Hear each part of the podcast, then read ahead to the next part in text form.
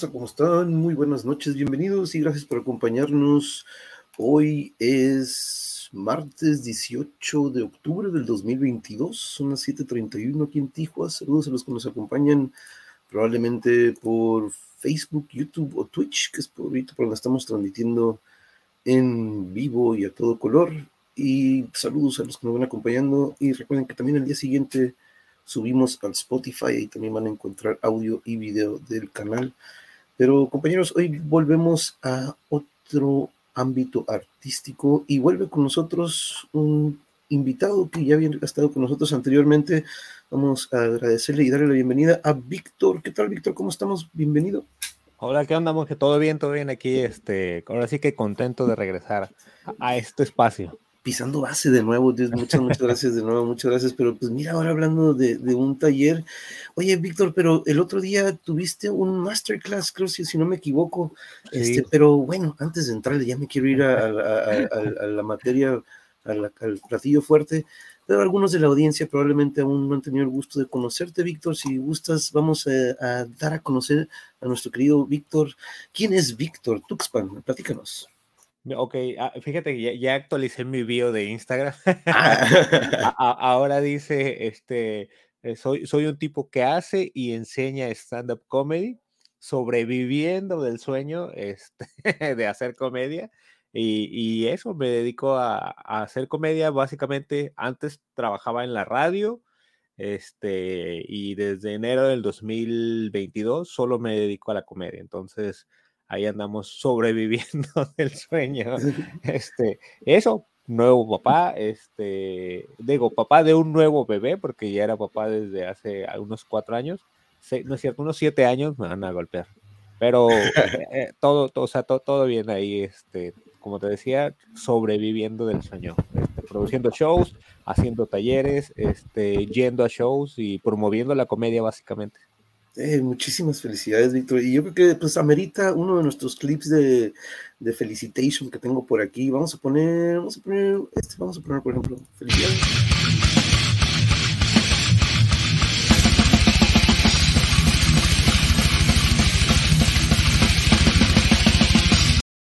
Muchas gracias a Carnival Corps por ese clip. Muchas felicidades, muchas felicidades este, por segunda ocasión. Oye, pero recuérdales a la audiencia, a los que nos andan acompañando, por aquí anda Laís, saludos hasta Querétaro, querida Laís, ¿cómo estás? ¿Cómo estás? Bienvenida. Recuérdales para ti qué es la comedia o qué ha sido durante tu vida, porque pues para mí de chamaco la música ha sido esta terapia, ha sido este círculo social que encontré de chamaco, que pues es una salida, ¿no? Es un, una modo de expresarnos para algunos algunos nos identificamos con la música, otros con la comedia, otros con la literatura. ¿Para ti qué ha sido la comedia, Víctor?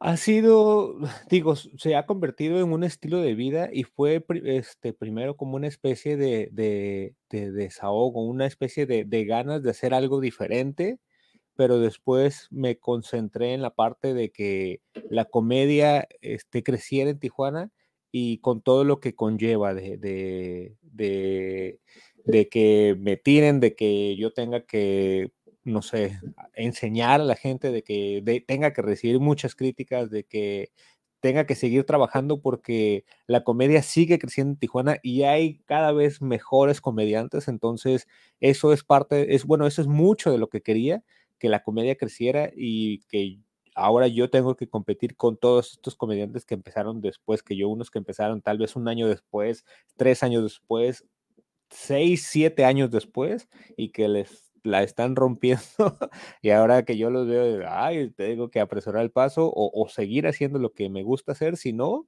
me quedo atrás. Y, ha sido eso.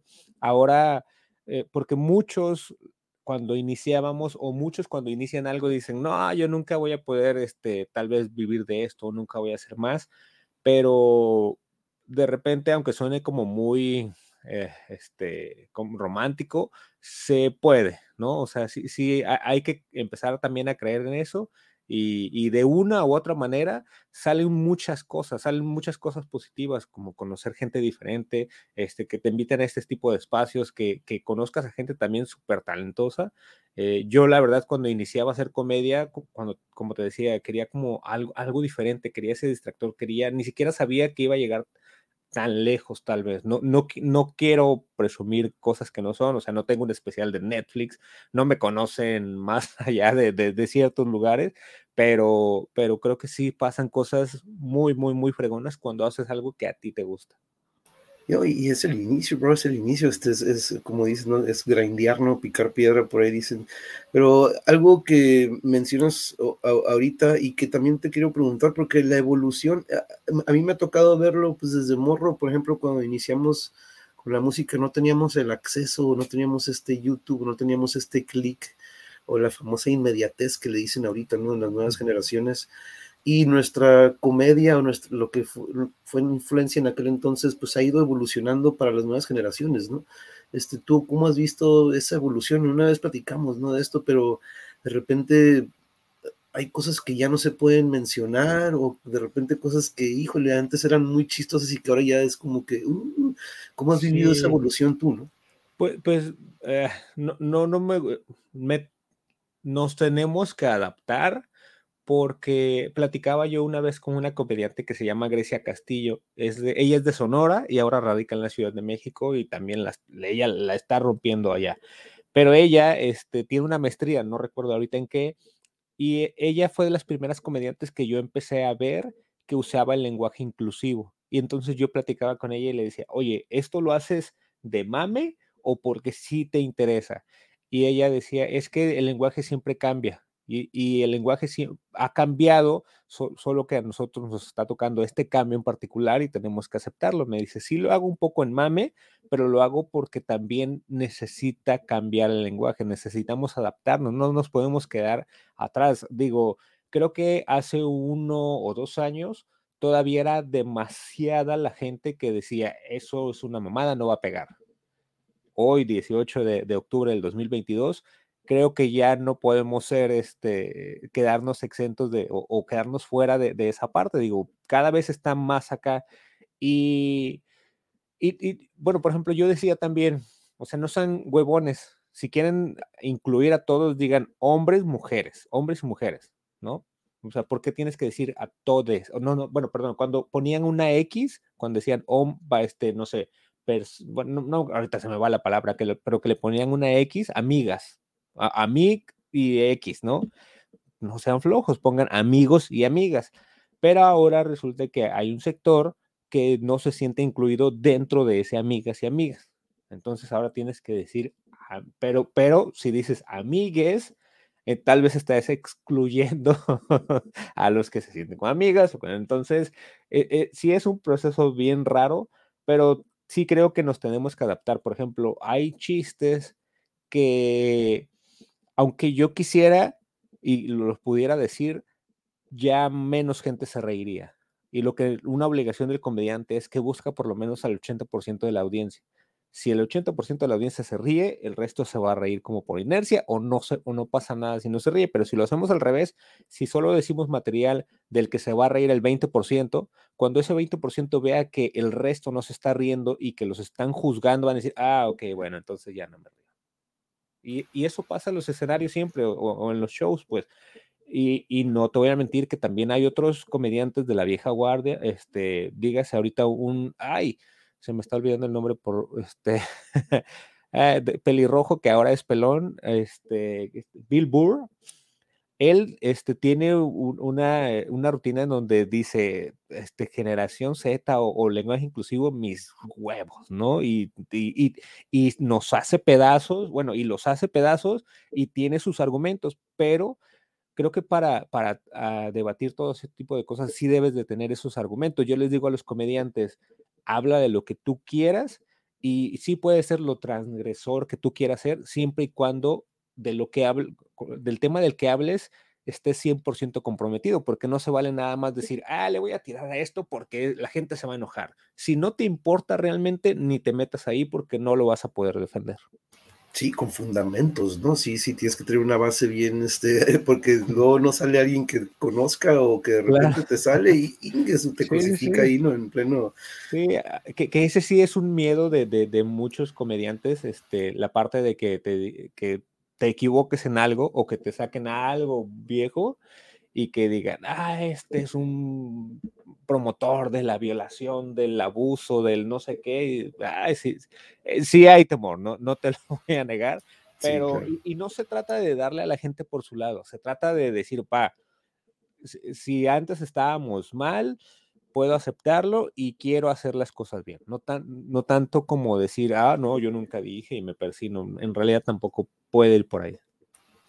Ahora mencionas algo ahorita, Vic, de que pues mira, pues yo creo que hace dos años fue cuando tuvimos el primer contacto contigo, con Joel, este, y que tuvimos aquí la charla.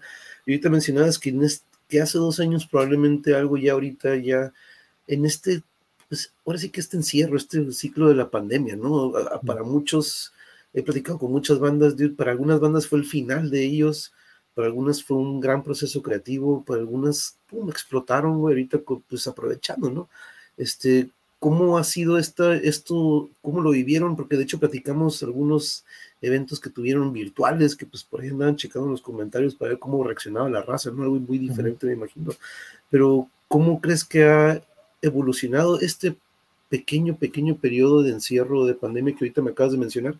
Hace dos años probablemente algo que hubieran resaltado, a lo mejor ellas pues ya lo hubieran dejado pasar. ¿Tú qué crees que fue? ¿Fue ese encierro o qué, fue lo que vivimos?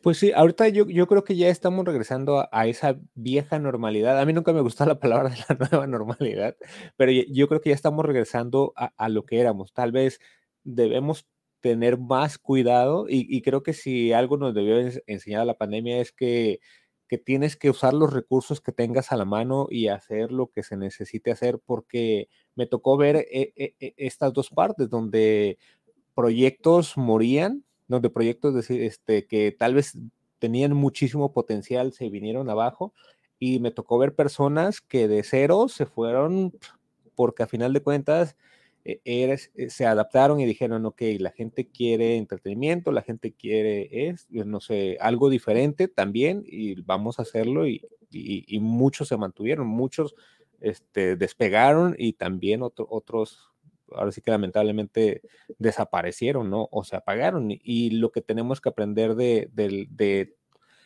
esta modernidad es, a final de cuentas, aprovecharla, porque por lo menos en comedia, yo, yo que me dedico a dar talleres, de repente sí me llegan a preguntar, oye, ¿cuál crees que sea este, el truco para romperla? Pues primero, ser buen comediante, este, tener las bases y fundamentos y la, sobre todo la experiencia de, en, los escenarios, porque necesitas tener eso que te va a respaldar si la pegas por lo que sea en un contenido. A final de cuentas, la fórmula, ya hablando como este, de ese paso extra del éxito, es el contenido. Si no estás haciendo un contenido, no vas a despegar. Muchos critican TikTok, muchos critican Instagram, muchos critican Facebook, pero si no estás ahí, desafortunadamente la gente no te va a ver. O sea, ¿cuántos amigos puedo tener yo que, te puedo, no sé, nombrar? ¿Y cuántos de ellos han ido a un show? Ni uno.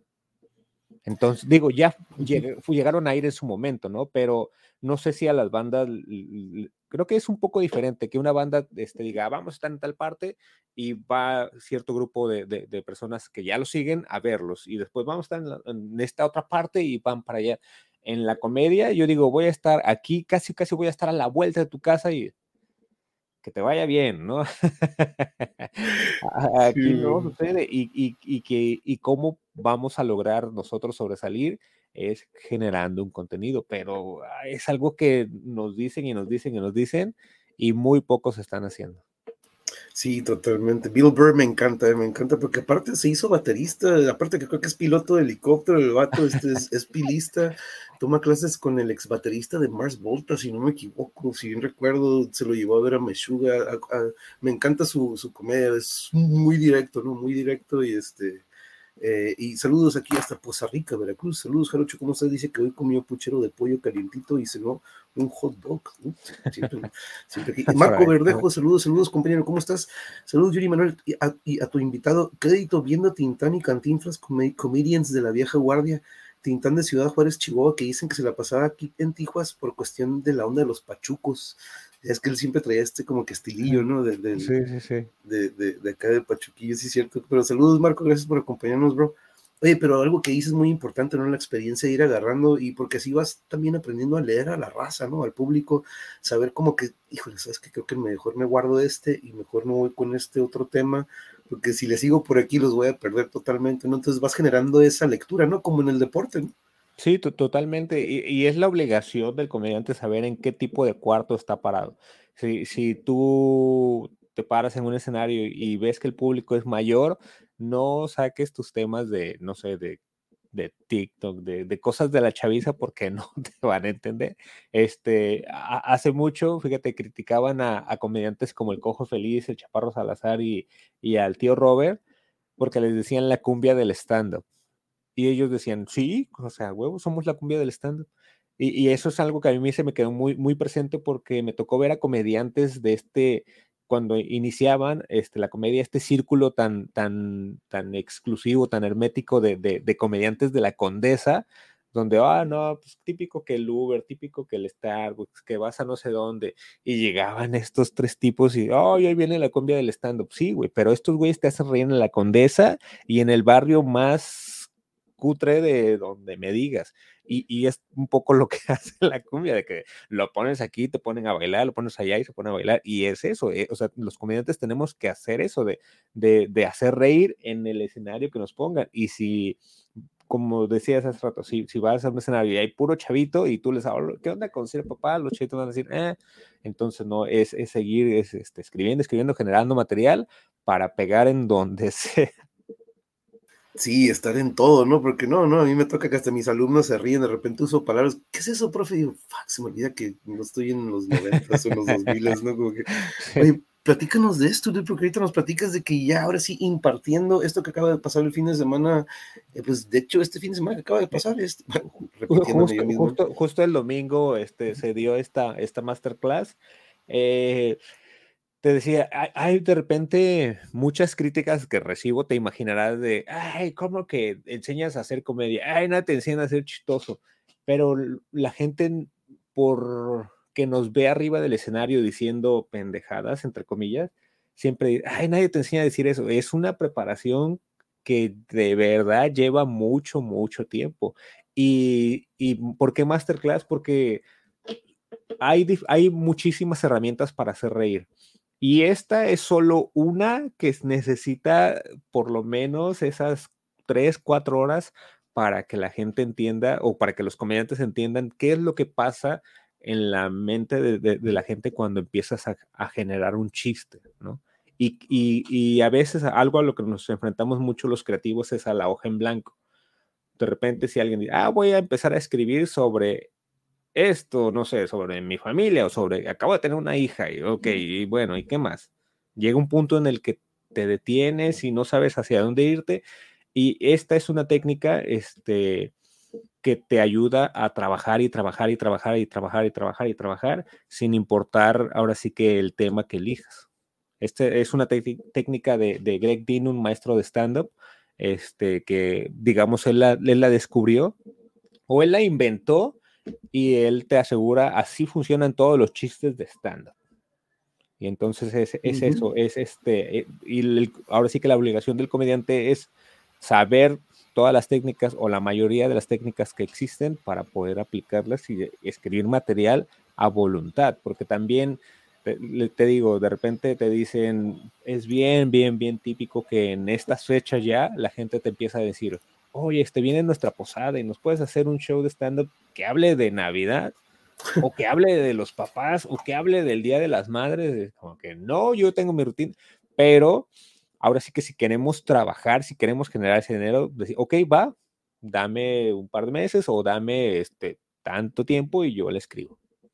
Eso es lo que tendríamos que, que hacer todos los comediantes. A veces malamente nos damos nuestro taco y decimos, no, es que esta es la rutina que manejo y nada más pero si queremos trabajar, si queremos comer, esa es la clave. Sí, o que manejan un género nada más, ¿no? Pero que, y, y, y, eso que es muy importante, ¿no? Encontrar este lenguaje universal, como lo es con la música, ¿no? La comedia, tú puedes eh, encender a, un, a, un, a, todo, a todo un, este, un público o lo contrario, ¿no? Y nos comenta aquí Marco, me he dado cuenta que por lo regular está muy centralizada la cuestión de los comediantes en México muchas obras cómicas vienen de la Ciudad de México. En Tijuana, ¿dónde podemos ir a ver comedia local? Ahorita, por ejemplo, ¿qué le podrías recomendar a Marco aquí en Tijuas? Porque pues, él se encuentra aquí con nosotros, aquí mismo. De, de, de, entrada, este, hay una página, se llama Tijuana Stand Up. Ahí puedes encontrar todos los shows que hay en la ciudad. Y lamentablemente todavía no tenemos un espacio fijo donde te pueda decir todos los viernes hay show aquí. Se están construyendo. Uno de ellos podría ser el lugar que se llama Sal y Limón. Todos los viernes a las nueve y media de la noche hay show de comedia ahí. Es, bien probable que todos los viernes haya, haya show ahí. Otros espacios que le dan apertura a la comedia es el entono, uno que está desde que inicié la antigua bodega de papel. Lo malo de la antigua bodega de papel es como, como es un multiforo, hay shows, de repente obras de teatro locales, de repente monólogos, de repente comedia, de repente música, de repente rock, de repente trova. Entonces, atinarle a la comedia este, eh, es, es, es complicado, pero en Tijuana Stand Up van a ver todas las publicaciones de, de cuándo se hacen esos shows ahí. Y este, créanme, es uno de los escenarios más bonitos, el de la antigua bodega de papel, para, y, para ver y hacer comedia. Y después de eso, ya Tijuana tiene por lo menos cinco micrófonos abiertos, o sea, cinco lugares en donde tú puedes, bueno, y además de los shows que vienen, perdón, este, este, sábado, este sábado en la Salit, Santa Salitas, ahí por la 20 de noviembre, este, la, la, el Boulevard de las Américas, del lado de la 20 de noviembre, hay una gasolinera, una plaza, ahí va a haber un show y ese lineup no es porque esté yo, pero va a estar muy divertido, muy divertido.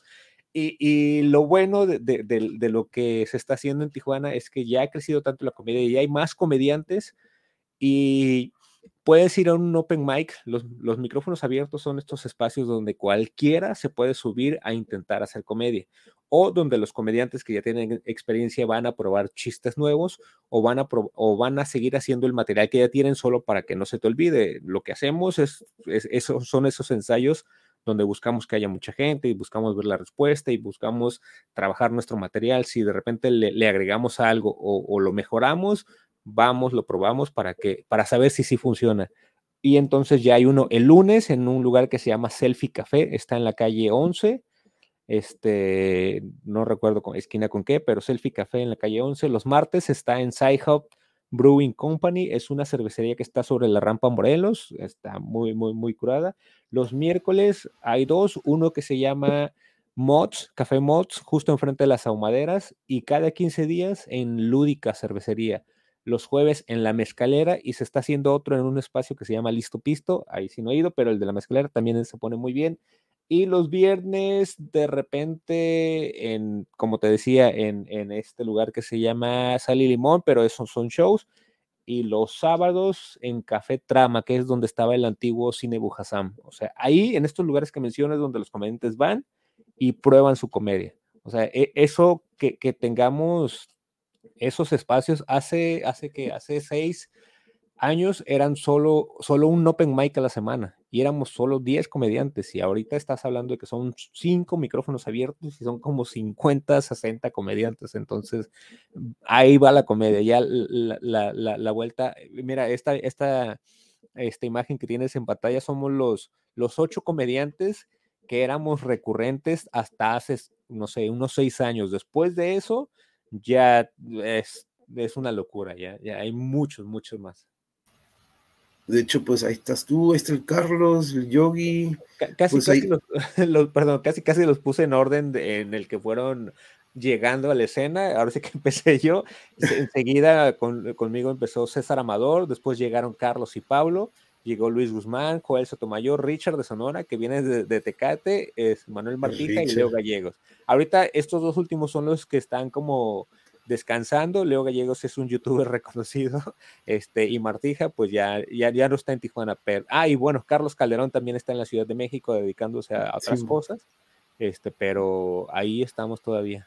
Sí, de hecho sacó otro podcast por ahí en el Carlos, este, a ver si luego otro. Pero sí, este, fue, un, no, no manches, este, hace un par de años cuando tuvimos el cotorreo y ver a esto, cómo vas, cómo van evolucionando a y, va, y va a ir creciendo más y más, ¿no? Saludos al buen Charlie también hasta el estado de Sonora, ¿cómo estamos, bro? Saludos, saludos, gracias por acompañarnos. y este, pero es algo que Sí, qué chingón que sea como este laboratorio, ¿no? Para ellos, para ir a probar su comedia, todos estos lugares que mencionas, que sean estos open mics en los que pueda, pues pueda ir uno, para algunos es desahogarse, para algunos es probar nuevo material, para ver cómo resulta, pero siempre tener ese contenido, ¿no? Muy importante y no nada más este, irlo, irlo a evolucionando, adaptando, este, como bien dice, estar, estar al, momento, ¿no? Porque de repente a veces me dicen, ¿supiste de esto? Y yo escucho un chiste y digo, ¿de qué está hablando? Entonces de repente también uno si anda fuera de, la, de la onda o de las tendencias, pues también se queda fuera, ¿no? Que, también los, perdón, los open mics son lo, menos glamuroso del eh, stand-up. ¿eh? exacto, también. Porque es, es, ir a ensayar y es escribiste un chiste, vas, lo pruebas y si no cae, bueno, nadie se va a reír. Sí, menos presión, ¿no? Sí, sí, ajá, y es donde este, hay mucha gente que se acerca y de repente ve el, no sé, el Instagram o las, las páginas donde estamos abriendo shows con Richo Farrell, uno de los más exitosos en México, con Gon Curiel, con Alex Fernández el Cofo Feliz, el tío Robert, y, la gente quiere, o sea, los nuevos quieren eso, quienes, quienes los escuchan en podcast o quienes los conocieron por, por esos contenidos, quieren ir eh, o quieren hacer comedia para eso, para llegar y saludarlos de mano y tener fotos con ellos. Pero créanme, antes de todo eso, este, está lo nada glamuroso de los micrófonos abiertos y donde lo bueno es que hay mucha competencia. Te digo, ah, si antes éramos esos ocho, era tan fácil como hablarle al manager de Ricardo Farrell o a alguien más y mandarle los videos, mira, somos estos, déjanos abrir tu show, el que tú quieras. Y él decía, ah, pues este y este, o nada más es este por cuestiones de tiempo. Y pues ahorita es una competencia muy amplia. porque se vienen muy buenos talentos y como dices, tienes que estar pique y pique porque si no te quedas atrás, ¿no? Porque como por ahí decía el buen Marco Verdejo, si no te estás preparando, entrenando, trabajando, alguien más lo está haciendo y cuando te lo topes, te, pues, bueno, aquí no es tanto de pues, topar y competir, ¿no? Pero sí, hay que estar eh, al, al, tanto de todo eso, ¿no? Pero oye, Vic, hoy estaba platicando con los alumnos, por ejemplo, de, pues en el fútbol existen tres materias, ¿no? Tres materias fundamentales, la recepción, la conducción y el golpeo, son los tres básicos. Aquí ya empezamos a hablar del taller que se viene. ¿Existen materias básicas o que digas, ok, lo, lo, básico del stand-up son esto y esto y esto? Eh, ¿lo, hay? ¿Sí? O, la comedia simplemente naces con ella y, no, sé. A ver. No, no, no. Fíjate, habla, este, hablaba con eh, Pablo Pérez, es un maestro de stand-up también de Costa Rica, y él decía que hay gente que dice, ah, es que para te tienes que nacer con eso de hacer comedias, como no es como si me dijeras, ah, para ser piloto tienes que nacer con eso, ¿no? Este, solo los que nacen con, con sangre de piloto pueden ser, no, cualquiera puede ser piloto siempre y cuando se ponga a trabajar y cualquiera, sobre todo puede ser comediante siempre y cuando se ponga a trabajar y también lo tome con, con ahora sí que con la, con la seriedad que es, yo comparo mucho el, stand-up comedy con el boxeo, por todas las técnicas que tiene. Puede venir cualquiera, cualquier, este, e, el más salsita de tu colonia y decir, ah, yo sí le rompo la madre a quien sea, va pero pon a esa persona con un boxeador y créeme que el boxeador se lo va a llevar de calle, porque el boxeador tiene técnicas, porque, porque hay muchas cosas que, que, el boxeador sabe o que el boxeador dice, bueno, voy a dejar que me pegue uno para acercarme a él y yo darle como 20, ¿no? O, yo tengo que aguantar más para después, o sea, yo, yo tengo que entrenar para ganar esa resistencia para después acabarme ese güey, ¿no? Entonces, el, stand-up comedy es igual. O sea, esto que te decía de los micrófonos abiertos, para empezar, tengo que subirme a tragar mierda para que cuando de plano me vaya mal diga, ah, bueno, ya sabía cómo se sentía, ok, sigo, ¿no? Y, claro, hay, o sea, desde escribir un chiste, para empezar, y, y, y puede haber más, pero para empezar, este, hay 25 maneras de escribir un chiste. Y esa masterclass de la que yo impartí la semana pasada es solo una. ¿No? En, general, todas las enseño en el taller, pero es como que, mira, está esta y este es el ejemplo, ¿no? Este comediante la usó de esta manera. Ok, ya lo entendiste, ok, lo que sigue, ¿no? Y también ver qué, qué partes conforman un chiste de stand-up o, o, o, de qué herramientas puedes echar mano, porque aunque parezca muy natural, aunque parezca muy sencillo de que alguien se sube y te platica algo, hay, hay técnica detrás, o sea, hay, esas herramientas y, hay hasta estudios de decir, ah, mira, voy a hablar de esto y lo puedo comparar con esto y el resultado tiene que ser una risa. Eh, este mismo Pablo Pérez también hablaba con, con Tolo Sansó, un comediante y maestro también de España, y eh, hablan de que la comedia se logra con algoritmos esta parte de A más B este, por X es igual a una risa y funciona porque funciona. Un chiste súper básico que de repente cualquiera podría hacer. Yo me puedo presentar y puedo decir, hola, mi nombre es Juan y me encanta golpear viejitas. Nah, no es cierto. Me llamo Víctor. E, eso es algo bien básico, digo, cualquiera lo puede hacer, sí, pero también hay maneras de lograr este, chistes más mejor compuestos con, con una técnica como esta que, que, te estoy diciendo.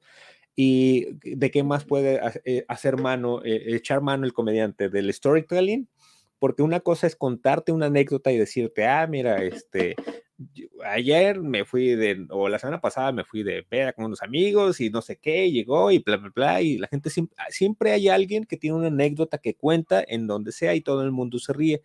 Pero si esa anécdota la cuentas arriba de un, escenario, nadie se va a reír. Tal vez una persona se va a reír o tal vez se ríen al final, ¿no? Cuando resulta, ah, y pasó esto, ¿no? Yo soy muy malo con anécdotas, casi no tengo anécdotas y, y, las que tengo creo que las cuento muy mal.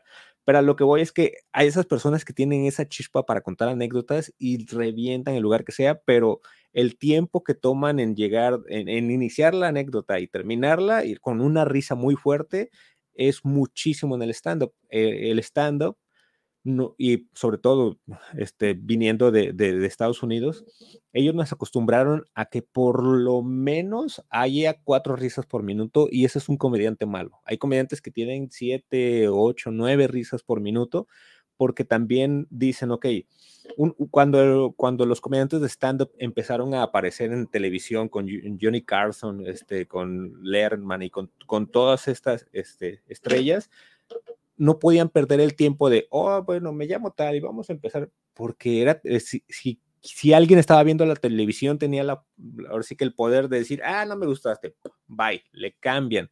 Entonces, cuando empiezan a aparecer los comediantes ahí, les decían, no te presentes, no me importa nada, no, no tardes más de 30 segundos en hacer tu primer risa o no tardes más de 5 o 8 segundos porque la gente le cambia y entonces ellos tienen que estar bla, bla, bla, bla, o sea, uno tras otro, uno tras otro. Y para lograr eso, ¿qué creen? Se necesita una técnica. Ah, eh, no sé si, si te tocó verlos, hace ya, tiene, muy, tiene años, este, en el canal Warner había un promocional de la serie Friends y el promocional decía, ¿sabías que la serie Friends tiene un elemento que te hace reír cada 8 segundos? Y si tú tomas YouTube y pones cualquier, cualquier clip de la serie Friends, play con cronómetro en mano, cada ocho segundos hay un elemento que te va a hacer reír. Dígase parte de un diálogo, un texto, dígase una mueca de un actor, dígase una situación, dígase algo que pasó hace rato pero que te lo recordaron. Cada ocho segundos algo te hace reír en la serie Friends. Entonces, si ahí se puede, los comediantes también deberían. Tal vez es un poco más complicado y ahí es, y eso es lo que hace a los comediantes buenos y lo que hace que los comediantes parezcamos muy, muy malos, porque la gente no perdona, la gente está acostumbrada a la televisión, está acostumbrada a los sitcoms, está acostumbrada a los monólogos, está acostumbrada a estos sets de stand-up que aparecen en la tele y ellos tienen ese ritmo de bla, bla, bla, cada ocho segundos te están haciendo reír a carcajadas. Y cuando uno se sube y como que sí, como que no, la gente luego, luego, ah, vale, madre. la gente no te perdona y tenemos que competir con eso. y lo que otra gente, los que critican, no, no toman en cuenta es esta parte de que eh, no solo se trata de subirte a intentar ser chistoso porque te dio la gana. Hubo un trabajo previo y aunque te esté yendo mal, Tal vez no fue tu noche, tal vez estabas nervioso, tal vez hubo otro factor que intervino, o tal vez no era el público, este, o no sé, pero pues, o tal vez era el material, pero de que uno lo puede lograr, lo puede lograr. Y lo que yo intento en este taller es que si tú traes una historia, una anécdota ya, esa la convertimos en una rutina de stand-up. No solo se trata de, de, subirte a, contarla y ser como, no sé, muy, muy dicharachero, es la palabra que no quería decir, pero, pero eh, eh, está la típica, todos tenemos ese amigo que es súper divertido y que cuenta algo y, hace reír a mucha gente, pero arriba de un escenario el ritmo es muy diferente. Y es lo que yo les enseño. Si, si no tienes esa anécdota, si eres tal vez más serio, ok, ah, vamos a dedicarnos a escribir de modo que cada cierto tiempo consigas una risa. Fíjate, algo que les enseño a los comediantes es que existen dos tipos de humor. El primero es el humor mecánico y el segundo es el humor orgánico. En el mecánico siempre hay un chiste, siempre hay un chiste porque se basa en las palabras. Lo malo de ese chiste es que no siempre es gracioso y se nota la estructura. Si yo te digo, el sexo después de una pelea es lo mejor que existe, excepto si esa pelea fue en la cárcel. La primera vez que la gente escucha ese chiste se ríe, la segunda tal vez, la sexta, la décima tal vez, pero una vez que lo digo por onceava ocasión, como, ah, sí, ya me lo sabía, ¿no? E, e, ese es, ese es un chiste que se basa en las palabras y, cuando empiezas a, conocer de, stand-up y esta, esa, esta cosa muy básica de setup punchline, este, ah, ah, mira, ya sé cuál es tu setup y ya sé cuál es tu punchline. Y ya se, se ve siempre, ¿no? Y, y, pero, y bueno, y ahora si me paso al humor orgánico, no sé si conoces a este comediante Gabriel Iglesias. Mm, no. Gabriel Iglesias. ¿quién, podría ser más como el Chris, un Chris Rock, un Robin Williams? O sea, eh, este, el Steve Martin, todos ellos son, humor orgánico en, el sentido de que la, te da risa cómo te cuentan las cosas. Y lo pueden decir de maneras diferentes eh, y te va a dar risa siempre. Y el punto de vista es mucho más personal porque te, están hablando como de cosas que te pas, que, le pudieran haber pasado la semana pasada. Yo uso en la clase un video de Gabriel Iglesias y el, y, el video o, el chiste o lo que nos está contando parece que le pasó el sábado pasado. O sea, tú lo puedes ver ahorita y no mames, esto le pasó el sábado pasado. El chiste tiene 10 años de viejo, tal vez. Hacerlo atemporal, ¿no? Como hacerlo sin que no tenga una etiqueta de tiempo. O sea, eso es algo increíble. Y eso que dices del algoritmo, porque es como una fórmula, ¿no? Que, que se va encontrando estos, pues no digamos patrones, porque lo he escuchado también vuelvo a la música, ¿no? Existen estos patrones de coro, coro, verso o verso, coro, coro, este, estos típicos cosas que te quedan pegadas en la cabeza y estás tarareando, pero hay, hay, hay, estudios, pues hay patrones musicales que se quedan impregnados y estoy seguro que también lo hay en este punchline, ¿no? Como tú, el momento que lo eliges. Eh, y me acuerdo de gente que dices, escribes muy bien, pero a la hora de leerlo, pues no me cura, ¿no? Ah, como dices, no, de repente aquí lo tengo, pero no sé cómo contarlo, se lo das a alguien que tiene esa picardía y dices, no manches, lo, lo hace diez veces más chistoso, ¿no? Entonces es una fusión de todo esto, ¿no, Víctor? Que tienes que ir como que una, pues sí, eh, ir combinando todo esto para eventualmente, cuando estás en el escenario, incluso hasta improvisar, ¿no? Pero qué fregón esto, como dices, una anécdota, convertirla en más o menos como en una rutina, eso es el, más o menos, porque veo teoría y práctica, técnicas y herramientas de escritura también, porque ¿cómo es el show? A veces de repente puede ser tener la idea, primero hay un orden en el que tiene que ser, porque de repente en la música a veces tenemos aquí la melodía en la cabeza, o de repente sale en el momento, o a veces la, la registramos y la apuntamos, ¿no? aquí también es más o menos igual. Sí, ahora, sí que totalmente, y una es una de las claves que los comediantes de repente no hacen, la parte de anotar. O sea, porque te digo, vienen con la idea de que, ah, se trata de subirte a ser chistoso. No, güey, o sea, se trata de, de, mucha chamba y si no escribes una idea, créeme, no la vas a recuperar o no te va a funcionar. Yo a veces estoy hasta algo estricto en el sentido de, de que eh, si veo que están anotando en el celular, o que, mm, por favor trae una libreta. Porque si tú tienes una, nota en, tu blog de notas del celular, pero alguien o yo o por, por el momento te digo, ok, bueno, vamos a cambiar esto porque suena raro y lo cambias y resulta que no era así, que sí era como lo que tenías. Eh, a veces lo pierdes o a veces, ok, de aquí a que llego a esta parte y cuando lo estás escribiendo, es como lo escribes una vez y tal vez tachas y vuelves a escribir abajo o a un ladito, o si no, lo, lo vuelves a reescribir y esto te ayuda también hasta aprenderte tu texto.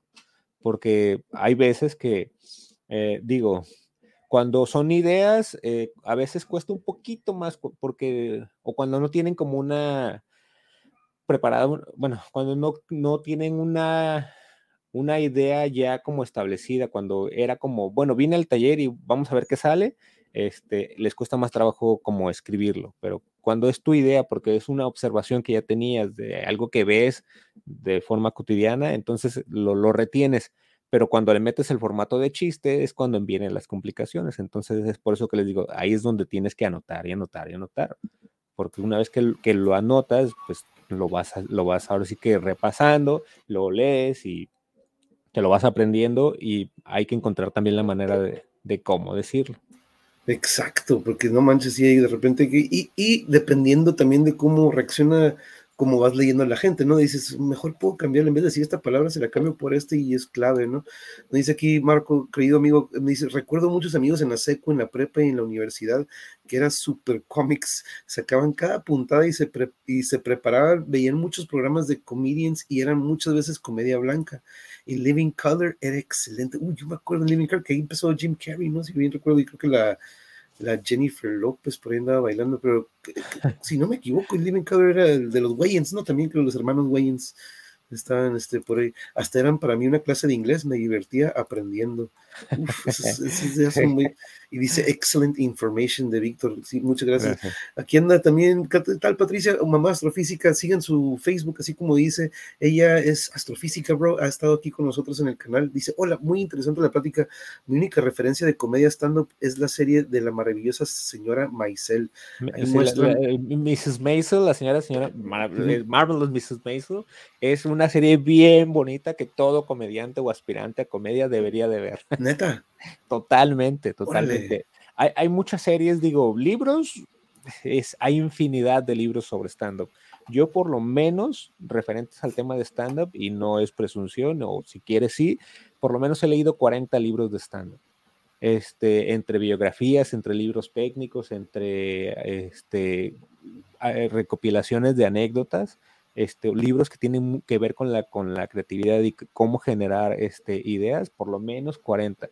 Y series, trato de ver también todo lo que tenga en la mano. La, la Marvelous Mrs. Maisel, la, maravillosa señora Maisel, está en Amazon Prime y es sobre una señora comediante en los años 50. Entonces te habla o aparecen figuras como, ay, este, ah, Lenny Bruce, y, ver este, e, ese personaje sí, sí es, es, muy bonito y ver cómo esta señora o esta mujer pues que, está entrando a un mundo de hombres entre comillas, cómo es tratada y, y qué es lo que le pasa, qué es lo que enfrenta, este, créanme, a, muchos nos va a pasar.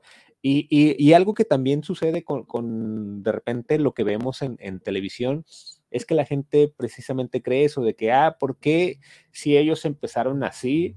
Porque otros dicen que dan talleres de stand-up y es pues porque precisamente ya vimos todo eso, ¿no? O sea, a veces yo en, el taller, en mi taller les digo, este puede ser un curso de stand-up o muy basado en los libros o también puede ser el curso del mamador, en el sentido de que a mí ya me pasó todo. Pero ¿qué creen? Ya me pasó mucho. Si no todo, me ha pasado mucho en 10 años que tengo haciendo comedia.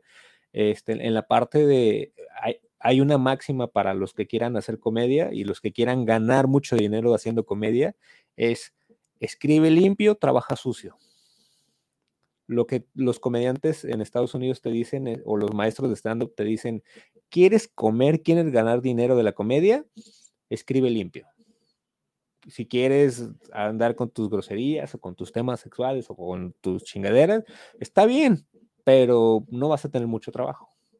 ¿Dónde está el dinero? Los shows privados, los corporativos, las universidades. Hay circuitos en iglesias, hay circuitos este, judíos, hay circuitos corporativos, que son los que pagan. Y a mí me pasa, o sea, a mí me pasó cuando empezaba a hacer comedia, por eso le digo, escribe limpio, actúa sucio. Cuando yo empiezo, oye, Víctor, sabemos que estás empezando a hacer comedia, ven, ven a nuestro canal, te entrevistamos. Ahí va este güey, me están entrevistando, no me habían dicho antes que, y me dicen de repente, oye, ya que estamos aquí, ¿qué te parece si haces algo de tu comedia?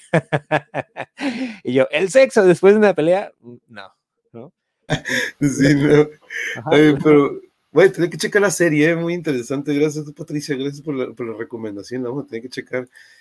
Y eh, estaba eh, ahorita, porque me, a mí sabes que me gustan dos, al igual, ¿no? Aquí estando en Tijuana, siempre le digo a las bandas que he conocido aquí en el país que pues siempre viene agringado y siempre escuché todo en inglés, en MTV en inglés, el Comedy Central, el cable de aquí, pues, y pues dos que siempre me llamaron mucho la atención fueron Bill Hicks, que ya, pues de hecho dos que ya se nos fueron, Bill Hicks y George Carlin, ¿no? Carlin que siempre hablaba sobre la política o sobre cómo de repente el sistema o cómo se iba de este lado y Bill Hicks también, pero también del lado de cómo, pues del lado de las drogas, cómo de repente ellos hacían ver mal las drogas, pero pues cuando ellos mismos también las comercializaban, las manufacturaban, y, Bill Hicks, o sea, ese humor muy, pues, ¿qué podríamos decir? No sé si podrías calificarse como negro, pero yéndose del lado de la política y del sistema, ¿no? Vaya que nuestro país nos tiene mucho material para eso, ¿no? También. bastante, pero eh, como que nos equivocamos. De hecho, alguien, eh, digo, y a final de cuentas así empieza, o así empezamos mucho en la comedia, como en la superficie.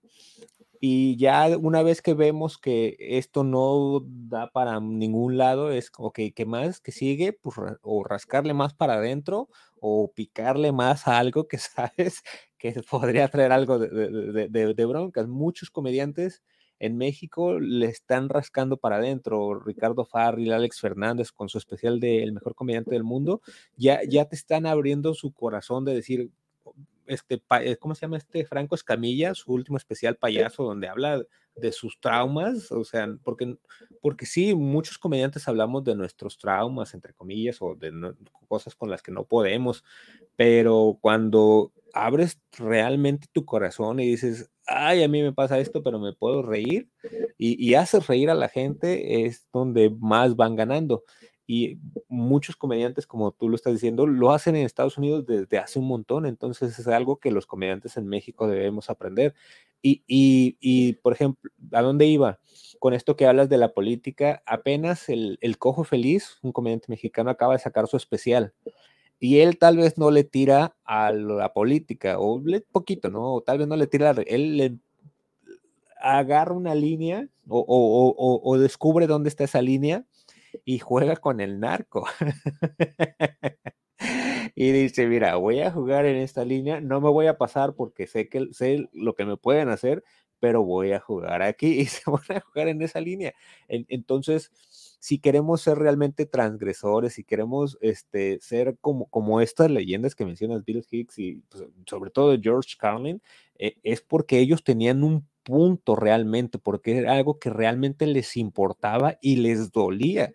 Y no solo eso, sino que también, bueno, fíjate, leí la, la, biografía de, de George Carlin y no, recuerdo qué tan instruido estaba en el tema, pero le había sufrido bastante. Y entonces él, o sea, de todos los libros que tiene, él tenía ahora sí que infinidad de verdades en su cabeza y que no le daba miedo decirlas y que a final de cuentas la comedia fue e, e, e, ese escaparate para, para decir todas esas verdades bien fundamentadas. No, no se trataba solo de, ah, los voy a joder a los políticos, ah, voy a joder a la religión. No, no, no. Es, mira, yo realmente pienso esto y te voy a hacer reír con eso.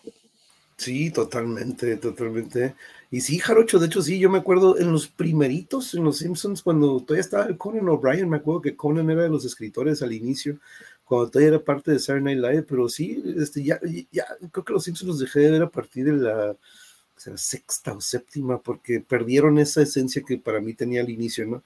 Este, pero sí, eh, eso es una, otro lado que pues, nos ha tocado verlo, ¿no? Pero pues hace poquito que se nos va Bob Saget, que también muchos lo conocen por Full House, pero fue pues, un gran comediante, ¿no? De stand-up. Eh, este, ese güey era, era, un ojete, era un ojete en el escenario, pero era bien querido en la televisión. O sea, cuando, cuando vi este, la noticia de su muerte, le dije a mi esposa, ah, no mames, se murió Bob Saget. Y ella es, no, pues un comediante, ah, pues se comió un comediante X, ¿no? Ya cuando le enseñé la foto, ¡ay, era ese! porque todo era, era, era, eh, era adorable en la televisión, este, los ah, videos más graciosos de América, videos, este, y, Full House era el tío perfecto, súper buena onda, súper amoroso, muchos querían, pero arriba del escenario era un hijo de su pinche madre.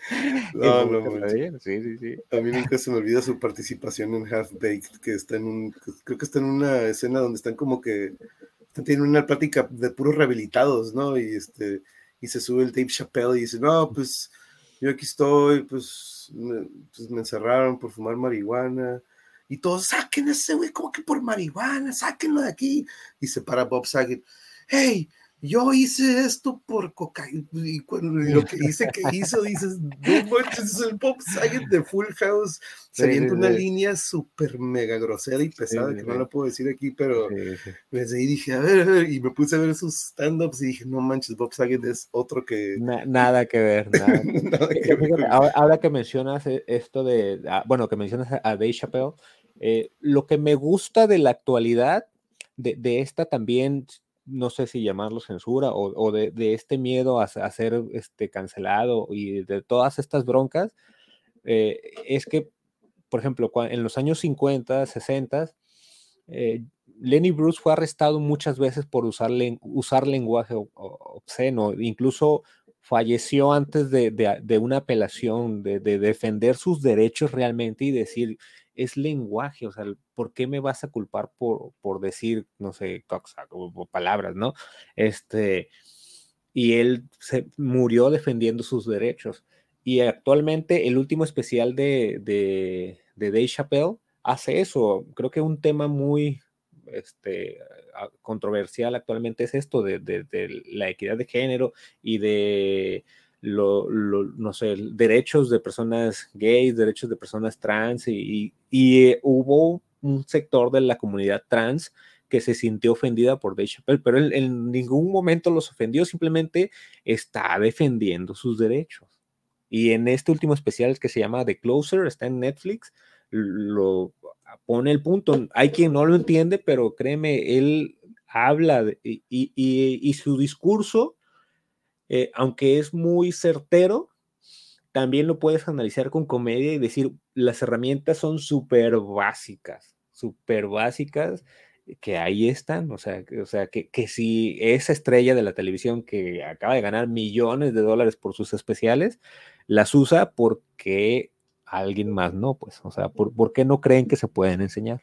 Si, ahí están, está súper fácil de ver. Eh, como que esta última parte son 11 minutos de, en la última parte de su set, donde también abre su corazón y, dice, vamos a terminar con este tema. Mucha gente de la comunidad este, trans me está atacando, siendo que yo los estaba defendiendo, yo estaba de su lado, pero ¿quieres hablar de, de discriminación? Y él es, o sea, es negro, pues. Y de hecho, en una parte del show pregunta, ¿ustedes creen que alguna persona trans haya discriminado a un negro? Y nada más deja ahí la pregunta. Pues, no, y es que desde, un principio, ¿no? Con su programa, él siempre se, metió con esto de, con su mismo, pues ya no es raza, ¿no? Pero con su mismo, con esto que se han enfrentado ellos por tantos años en su país, él dijo, no, voy, como dices, voy a agarrar esta línea y voy a jugar con ella, ¿no? Y muchos se enojaron, pero a dices, güey, él es uno de ellos, ¿no? Entonces, no tanto de que tenga, pero eh, nos dice aquí Patricia, la séptima temporada de Los Simpsons fue la última buena. Exactamente, eh, Patricia, por ahí me acuerdo, no me acuerdo si era la sexta o séptima cuando dije, no, ya me perdieron, este, pero eh, entonces, platícanos, entonces, para, bueno, para la raza, ¿esto va a ser virtual y presencial o todo va a ser presencial? Porque pues para la raza que está este aquí en Tijuas. Este es presencial, e, este que estamos promoviendo es el 29 de octubre en un espacio que se llama Love Espacio de Creación es un foro teatral muy bonito aquí en, Tijuana. Se ve muy chingón, estaba viendo la, la, página de ellos, se ve muy chingón. Sí, e, está increíble, en serio, este, y no es porque trabaje con ellos, Yo digo, me rentan, ¿no? Pero, pero el espacio es muy bonito, es ideal para, para, para, este tipo de, de, de, ahora sí que de, de prácticas. Está en buena ubicación, es en Zona Río, es presencial. Este taller dura 20 horas, es de 12 de la tarde a 4 y son 5 sesiones. En estas 5 sesiones pues vemos bastante teoría, después ya empezamos a escribir, hacemos revisiones de texto y, este, y seguimos, al mismo tiempo se hacen las prácticas y después, o bueno, ya como en cuanto va terminando y unas unas semanas más de preparación, vamos a los micrófonos abiertos. Esos son los ensayos con público. O sea, ya no tomando las clases, pero ya con lo que escribimos y practicamos en el taller, ahora lo llevamos a los micrófonos abiertos para ver cómo va a reaccionar la gente. Y después hay un show de graduación donde probamos ya con un público más grande todo lo, que se hizo. Y también manejo la, versión en línea. Ahora sí que esto es los martes y jueves de 6 a 8, también son las 20 horas. El contenido es el mismo. La, ahora sí que la, práctica, digamos, este, ya no es tanta aquí, pero sí igual les paso los datos de, de, cómo manejar ahora sí que el escenario, este, en la medida de lo posible, claro, cómo manejar el micrófono y aspectos que pueden ocurrir durante un show que, eh, vale mucho la pena tener esa información previa antes de, ahora sí que de, subir a un show, ¿no? Claro, oye, ¿te ha tocado de repente algún alumno o colega que dices, órale, pues no, pues ahí va su primer open mic y que de repente, ¡zas! El stage fright o este pánico escénico, ¿te ha tocado verlo? Sí, mucho, ¿eh? Este, hubo como dos, tres generaciones donde seguidas había alguien que sí. Eh, fíjate, este, no, no sé si decir su nombre, pero... No, no, no, no, no, sin decir nombres, sin decir nombres. mucho estas ganas de hacer comedia, este, se, nota ese cariño y sobre todo se notó después de ese show que, que dijeron, ok, yo sé que no me salió como hubiera querido, yo sé que no la estoy armando, pero quiero seguir aquí y, eso, este, creo que es, esa es, ganancia, porque malo hubiera sido que, ah, no me, no sé, como si los hubiera estafado, que ah, no me gustó lo que hice y ya me voy, pero sintieron esa parte que puede ser posible, este, y trato todavía de darle seguimiento a todos ellos y, ver qué, qué, es lo que, lo que en ese momento les falla. A veces puede, lo que yo digo en el taller es que el stand-up comedy es un diálogo. A final de cuentas, el stand-up comedy es entretenimiento, es este, hablar de no sé qué, es confrontar, es hacer reír, sí, pero también es un diálogo. Nosotros le decimos al público nuestro texto, nuestros chistes, y el público solo nos debe contestar con risas. Y entonces es mantener ese diálogo.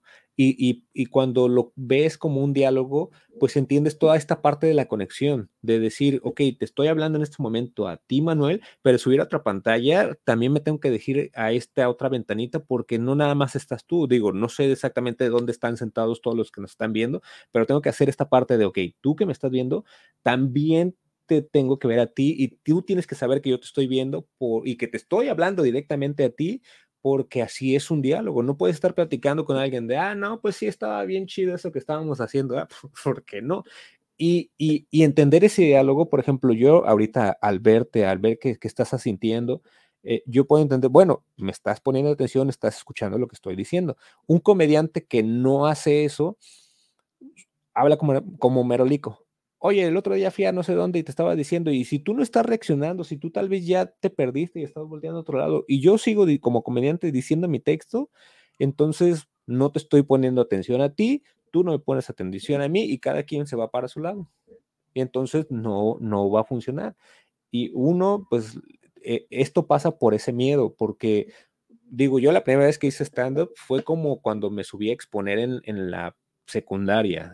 quería subirme, decir lo que tenía que decir lo más rápido posible y bajarme, porque me ponía súper nervioso. Y la primera vez que hice stand-up, así me fue. Ya después dije, ok, el texto creo que funciona. es como empezar a seguir, seguir practicando, practicando, practicando, hasta dominar. o saber qué hacer con esos nervios, porque también no se te quitan, pero una vez que sacas la primera risa, es ok, va. Y una vez también de que te empiezas a ser consciente de que ese diálogo, de que tenemos que estar en, ahora sí que en conexión con las otras personas, dices, ah, ok, porque esto es, estos de los que te estoy hablando, de repente solo se subían y en modo automático, bla, bla, bla, bla, bla, bla. Oye, ¿viste que nadie te estaba poniendo atención? Sí, pero yo quería decir mi texto. Y si nadie te pone atención, ¿para qué sigues? ¿No? Una de las reglas del stand-up es ser completamente honesto si yo veo que nadie, está, nadie, nadie me está haciendo caso o que nada de lo que estoy diciendo está funcionando, ¿qué tengo que hacer? Ok, me detengo y lo más honesto que pueda decir en ese momento, ¿ok? Estoy valiendo madre, está bien, y créeme que la gente se va a reír con eso, porque es algo honesto. Ahora sí que la, comedia es, eh, dice, dice John Barhouse, es este, verdad más dolor. ¿no? Si hay verdad y hay dolor, hay comedia. Exacto, es parte de, ¿no? Porque es parte de, y, eso yo creo que te va dando el, arte o la experiencia de improvisar y saber cuándo cambiarle el chip o cuándo de repente sabes que en vez de traer este, esta rutina voy a cambiarle, ahorita veo a este vato, ahorita mejor me agarro de este compa tantito y de ahí distraigo de lo que acaba de suceder y saber estas de repente herramientas que tienes a la mano, ¿no? Que vas agarrando, como tú dices, con eh, el fogueo, por ahí me decían, con los, tú llévalos, monje, aunque vayan a perder 20-0, tú llévalos, chamacos, güey, que se fogueen. Y yo, sí, güey, todos los chamacos llorando, que yo no quiero jugar fútbol, profe. Sí, ¿Para qué me mandan? Pero pues, esos son otros cuentos, ¿no? Pero pues, es lo famoso de eso, eh, pero la experiencia, la experiencia, la repetición y, y tener eso, y yo siempre le digo a los chamacos, ¿no? De caerte o tener un mal rato es algo de lo que se aprende, ¿no? Siempre se aprende de los trancazos, del, de ese chipote que de repente trae el chingo. Ah, ¿Te acuerdas por qué? Ah, pues para que no se repita, ¿no? Entonces, claro. ese tipo de cosas yo creo que se van también en el escenario y uno va aprendiendo de que, ok, no, no debo volver a decir esto. O si lo digo, tengo que estar atento de cuál es el público, cómo está la armonía, cómo está la vibra. Este, si ocupo prenderlos, pues entonces mejor lo dejo para el final o hacer de repente esos movimientos, ¿no, Vic? Pero este pero oye, pues, eh, aquí nada más quiero dejarle a la raza de aquí de Tijuana, la manera para entonces es por medio del WhatsApp, por medio de Sí, puede ser por, por WhatsApp o a las redes sociales, al Instagram, este, mandarme un mensaje de texto para este, darles toda la, información más completa. Si tienen alguna duda, la resolvemos. Este, el teléfono es 664-593-4478. Igual hasta facilidades de pago, chingues. Uh, qué, uh, qué no, pues ahora sí quieren que la cuenta clave o que la interbancaria, la internacional, ahí tiene todo el show, todo el show. sorry que Y también aquí puse esta página para Marco y compañeros de aquí de la zona y de la región también, para estar al pendiente, pues ahí veo que publican más o menos todo lo que se viene semanalmente. Este es un buen este, portal en donde podemos estar al pendiente. Y aparte también tú ahí, Víctor, ahí vas poniendo lo que se vaya presentando, a veces vas poniendo lo que viene. Pero aquí, este, aquí se los comparto por Twitch, por Facebook y por YouTube para los que nos están viendo por aquí. Pero, Víctor, algo, muchas gracias, primero, algo con, lo que gustes despedirte y de nuevo felicidades, bro, felicidades por el, nuevo bebé, este, pero, eh, y éxito con esto y con lo que viene, sé que vienen muchas, muchas buenas cosas. El otro día le he dicho al, Yogi y al Joel que nos juntáramos, quedó en pendiente, pero este, vi, este flyer y dije, ah, pues vamos con el Víctor y así ahí nos ponemos de acuerdo para una charla en un futuro con toda la bola, así como antes. pero Vic, te otorgo la palabra para que vayas despidiéndote esta noche. No, te agradezco mucho, bro. Bueno, me quedaría con, denle en serio, denle una oportunidad a, la comedia local. Se está haciendo mucha comedia y muy buena en Tijuana. Creo que se van a sorprender y se van a llevar una, una, ahora sí que un gran sabor de boca de todo lo que se está haciendo. Como les dije, este, yo puedo presumir de que, ah, fui el primer comediante en Tijuana y ahora me dedico a dar talleres, pero créanme que hay comediantes muy buenos que la van a romper Digo, también, claro que me gustaría ser uno de ellos, pero veo lo que la demás gente está haciendo y, cómo está respondiendo el público. Y, créanme, se van a llevar un gran sabor de boca cuando vayan a, un show. También, digo, podrá haber algunos que no les guste, otros que sí, pero si hay, hay mucho talento en Tijuana, denles una oportunidad. Es una alternativa, digamos que yo siempre sé esta parte, es una alternativa de entretenimiento en la ciudad puede haber conciertos, claro, puede haber obras de teatro carísimas que vienen desde la Ciudad de México. Tenemos un montón de streaming, pero denle la oportunidad a la comedia en vivo. créanme, si, si van con, con, esas ganas de, reír, de, de, relajarse un poco, de olvidarse de, de muchas broncas, fíjate, algo que pasó hace unas, unas semanas, meses, tal vez un mes, yo iba rumbo a un show y antes del show me tocó escuchar, casi ver una balacera. O sea, me tocó ver a la gente corriendo entre las calles, entre los carros. Y yo dije, bueno, si no paso ahorita ya no llego a donde tengo que ir porque seguro van a cerrar las calles. Estaba bajando por fundadores. Y dije, pues ni modo, me metí entre un camión, no malamente, pero, o sea, dejé que el camión pasara y yo me metí a un lado. dije, por si suelta el otro balazo, le toca el camión. Este, y ya, bueno, llegué al centro, dimos el show y, y, ese día me quedé con eso de que, o sea, sí, eh, se está poniendo creo que algo feo o están sucediendo cosas este, feas en la, en la, ciudad. Creo que la comedia, este, digo, no va a resolver eso, pero por lo menos va a hacer que nos olvidemos poquito y, hay que darle la oportunidad a, cosas que se están haciendo aquí en Tijuana. O, o en sus, ahora sí que en las ciudades en las que vivan, denle la oportunidad a la comedia local. Y es que es medicina, dude, es medicina, reír, la risa, por ahí dicen que reír o sonreír o, eh, es, es, medicina, es depurarnos o sea, sacar muchas cosas. Y yo nunca he tenido la experiencia o nunca he podido ir a un stand-up en vivo, Vic. Entonces te voy a programarme para ir a uno de estos que wow. nos avisas, ahí voy a estar al pendiente de la página, porque sí, la neta, sería cool ir a darnos una vuelta por ahí. Y sí, güey, esa es exactamente también por la cual el canal nació en algún momento, ¿no?